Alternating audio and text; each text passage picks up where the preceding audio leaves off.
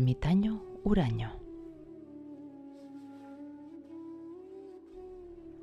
En siglos pasados, en el Tíbet, había muchos ermitaños que vivían en cuevas o minúsculas ermitas, apartados del mundanal ruido, abismados en sí mismos, esperando apaciblemente la muerte y esforzándose por la liberación.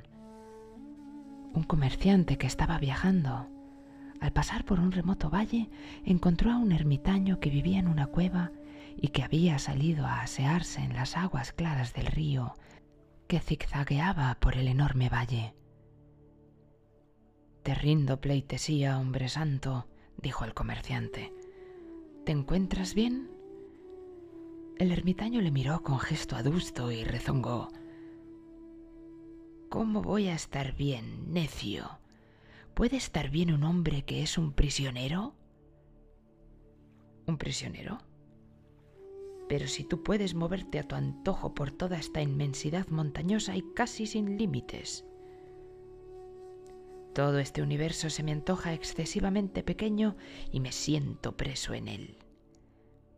El comerciante le miró atónito.